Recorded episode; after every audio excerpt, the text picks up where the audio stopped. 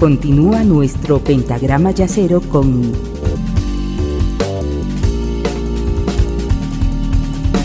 la quinta disminuida.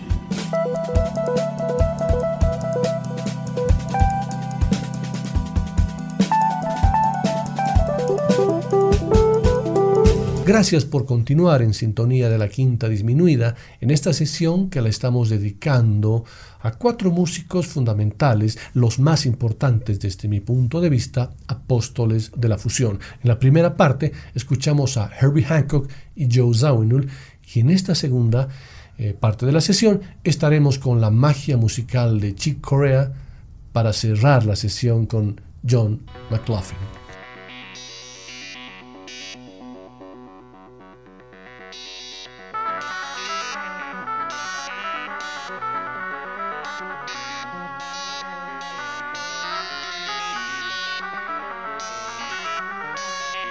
Chick Corea concibió Return to Forever como una apertura musical que va desde el rock hasta el samba pasando por el flamenco, ya que Chick estaba contra todo lo que se denomine puro, porque según sus propias palabras, nada en la vida es puro.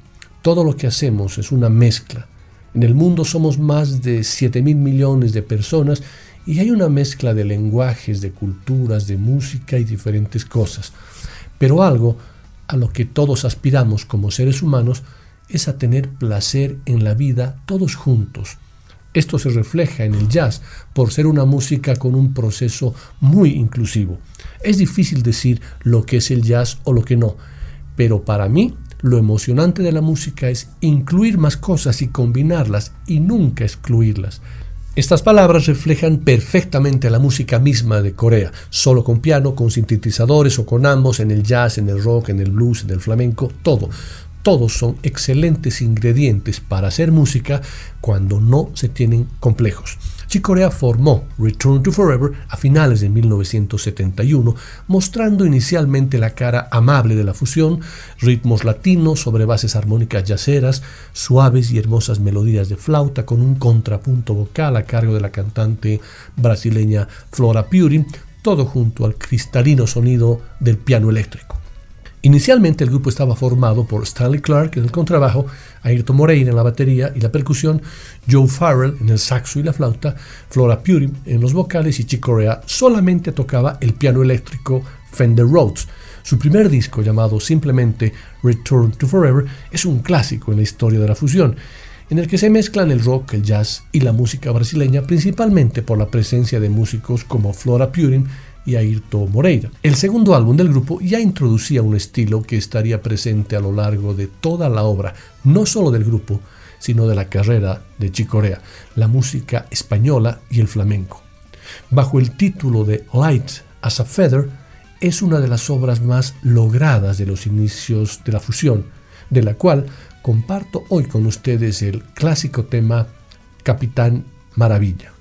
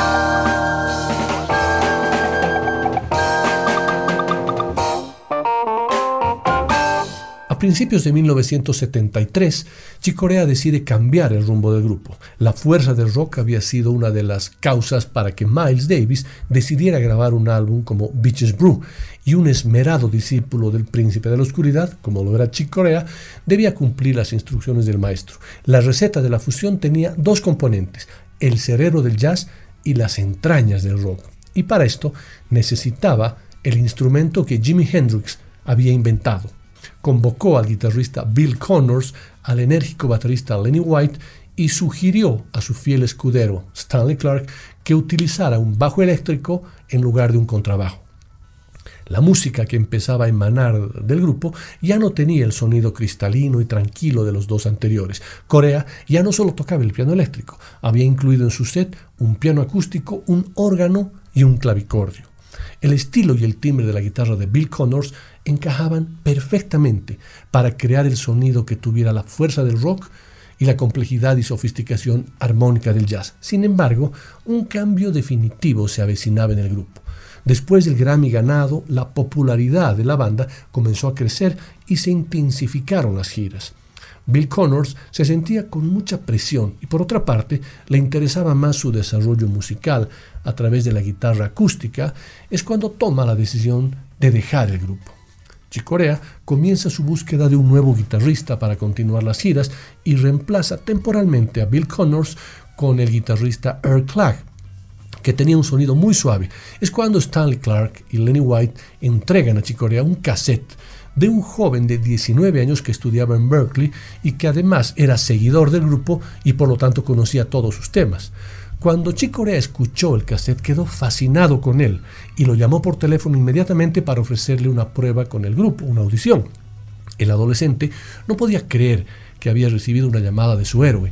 Memorizó todos los temas en los cuales tocaba Bill Connors y se lanzó al desafío que la vida le había ofrecido.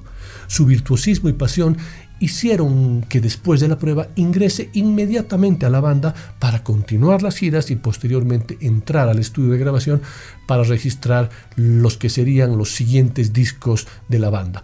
Ese guitarrista al que estoy haciendo referencia era Al Di Meola.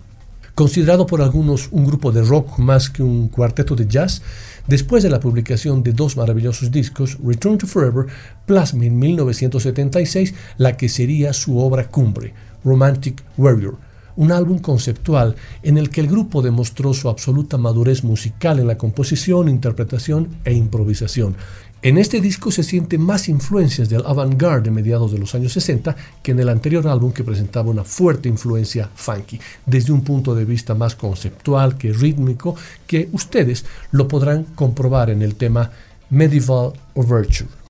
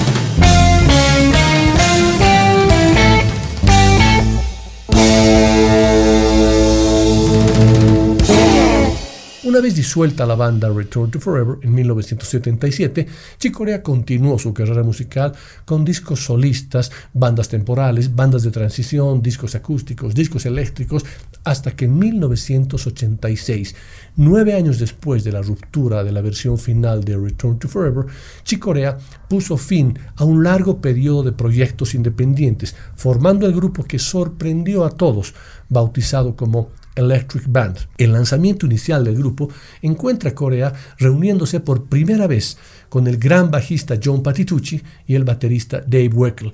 En la mitad de las selecciones también participaban los guitarristas Carlos Ríos y Scott Henderson.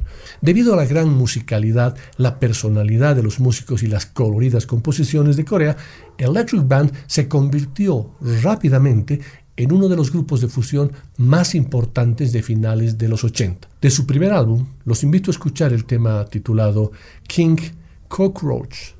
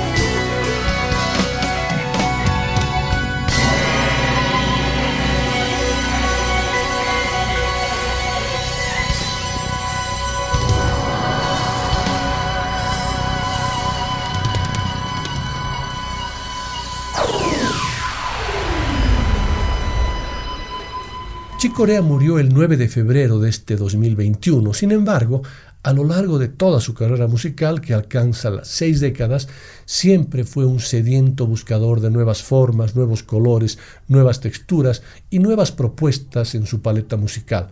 Fue sin lugar a dudas uno de los músicos fundamentales de la historia del jazz, que además cumplió magistralmente las enseñanzas del maestro de la fusión, que inculcaba que tocar el momento presente, no el pasado, eso hizo Corea, pero sin perder nunca la esencia de la tradición.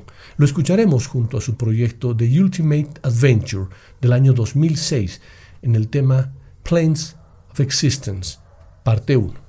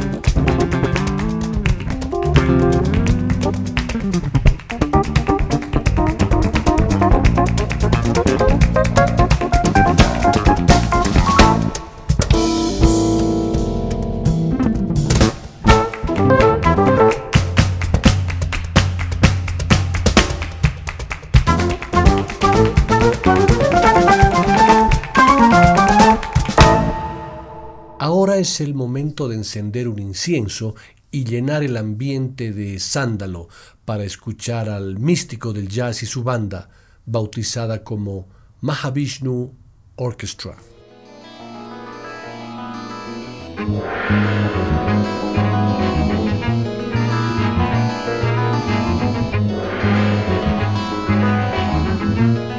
El cuarto apóstol en esta sesión es, obviamente, otro músico fundamental en el desarrollo y concepción de la fusión jazz-rock.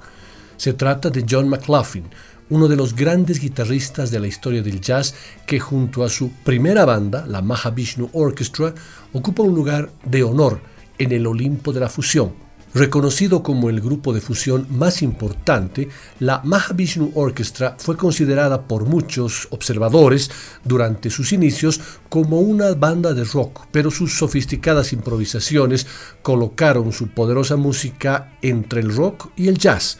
La historia de esta legendaria agrupación, que brilló con una intensidad inusitada durante su breve existencia de cinco años, la primera etapa, está estrechamente ligada a la de su líder y fundador. McLaughlin la formó en 1971 y en esa época el guitarrista era discípulo del gurú hindú Sri Chinmoy, quien le antepuso el nombre de Mahavishnu a la banda también a él. La primera formación, considerada la mejor de todas, estaba integrada por Billy Colham en la batería y percusión, Jerry Goodman en el violín, Jan Hammer en los teclados y Rick Laird en el bajo. Al poco tiempo la banda estaba tocando en grandes escenarios y estadios con las bandas de rock de teloneros y una audiencia de jazz y rock que respondía con éxtasis y admiración a un virtuosismo desgarrador, ensambles vertiginosos, pasajes tranquilos y relajantes y melodías atonales y en clave menor, tomadas en gran parte de la cultura de la India. Su disco Birds of Fire es un enorme disco que perfecciona la fusión del jazz, el rock y los sonidos orientales. Eso da como resultado un sonido rockero, pero elegante y con cierto aire místico. Pasemos ahora al santuario de la Mahavishnu Orchestra.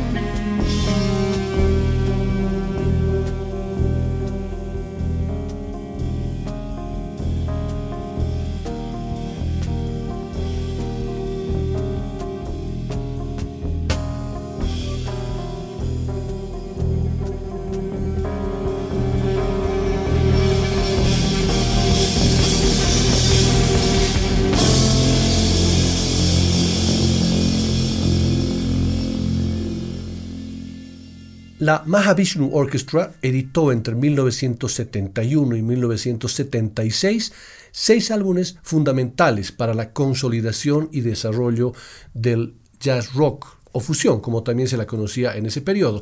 Sacó otros discos más un poco más adelante, pero ya ahí estaba claro que era John McLaughlin. Una vez, cuando la banda se disolvió y todos creían en el año 76 que la Mahavishnu Orchestra había sido una banda efímera de jazz rock de los 70, no se podían imaginar que en el año 1984 John McLaughlin volvería a levantar de las cenizas a la Mahavishnu, esta vez más cerca del jazz, pero sin perder la fuerza del rock y para esto no dudó en convocar al baterista de la formación original, eh, Bill Coham, pero esta vez reclutó al bajista sueco Jonas Helber, al tecladista norteamericano Mitchell Foreman, al saxo Bill Evans, un homónimo del pianista, y a la percusión nada menos que un miembro del Path Metheny Group, Danny Gottlieb. En este periodo, McLaughlin descubre el synclavier, lo que le permite generar un sonido similar a un teclado, pero con la sensibilidad de una guitarra. Los invito a escuchar un maravilloso tema que es parte de ese disco titulado Pacific Express.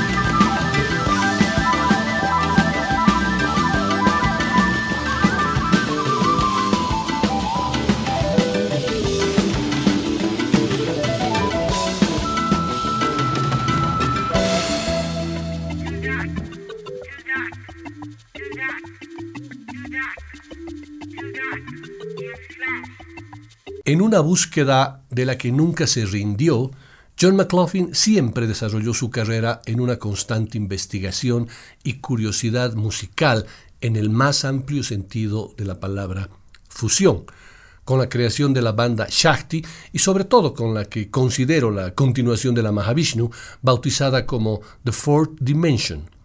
En las notas del disco To the One, John McLaughlin escribe un breve ensayo sobre la profunda inspiración que A Love Supreme de John Coltrane tuvo en él, musical y espiritualmente.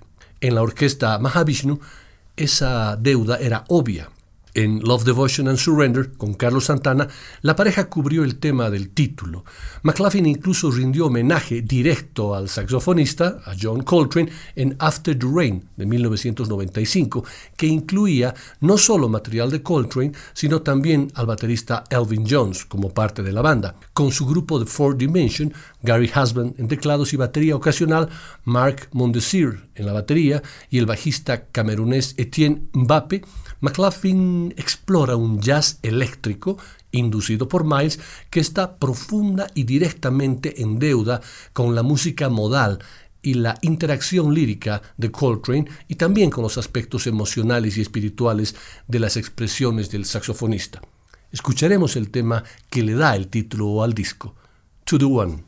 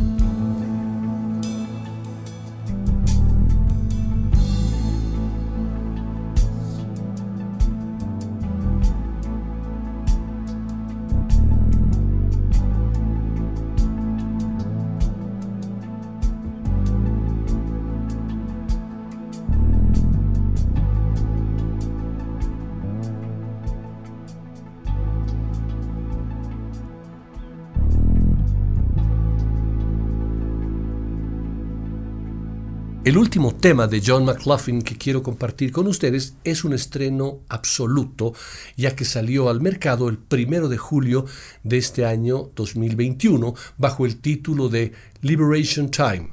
La decisión de John McLaughlin de retirarse de las giras en el año 2017 fue recibida con sorpresa y tristeza por sus legiones de seguidores en todo el mundo. En una entrevista, McLaughlin declaró, Dios bendiga a mi madre heredé de ella la música, pero también heredé de ella la artritis.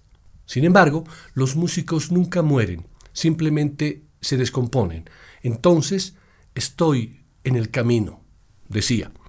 Muchos pensamos que sus dos álbumes en vivo, de Londres y San Francisco, lanzados en el 2017 y 2018, también marcarían el final de su carrera discográfica.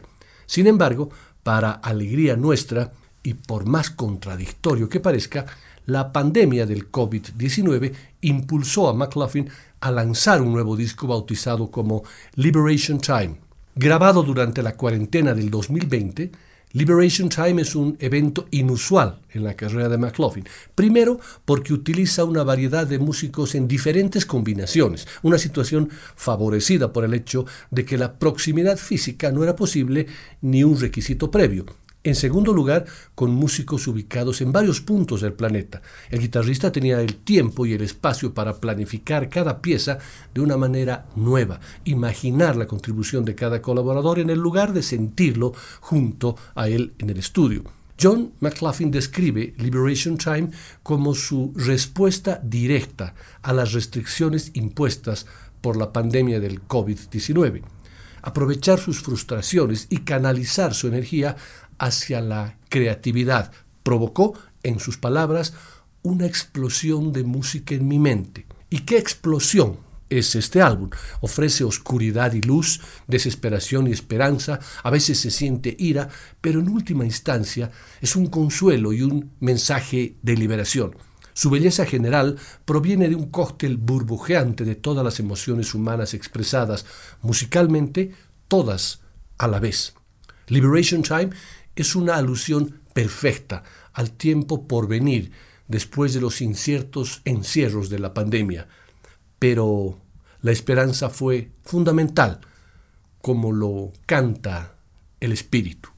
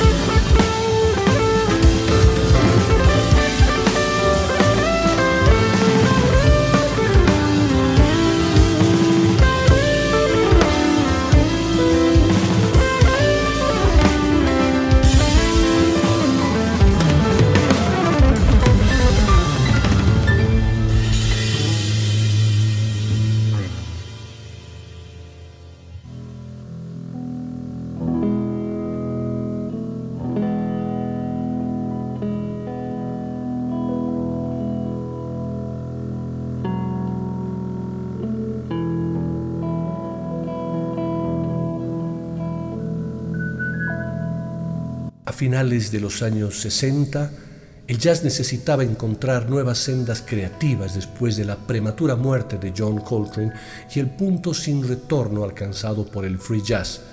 Es cuando el príncipe de la oscuridad comenzó la preparación de su poción de brujas, convocando para la preparación de la receta a los más jóvenes alquimistas de la época. Entre algunos de los elegidos estaban Joe Zawinul, Chick Corea, John McLaughlin y Herbie Hancock.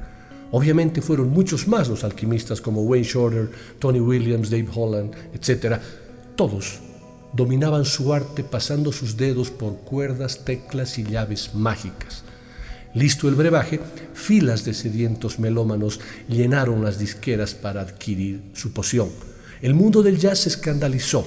El héroe de Miles había cometido una herejía. A raíz de tanta blasfemia, el príncipe de la oscuridad reunió a sus jóvenes discípulos y les dijo, difundid este mensaje por todo el mundo. El jazz no debe morir ni convertirse en una pieza de museo como la música europea del siglo XIX. Los alquimistas, conscientes del mensaje, retornaron a sus laboratorios para preparar las transmutaciones con que divulgarían su prédica. Joe creó el reporte del tiempo. Herbie formó un equipo de cazadores de cabezas. John meditó y recibió energía de la Mahavishnu. Y el más joven de ellos, Chick, retornó a lo perpetuo. La quinta disminuida. Una producción de Nicolás Peña.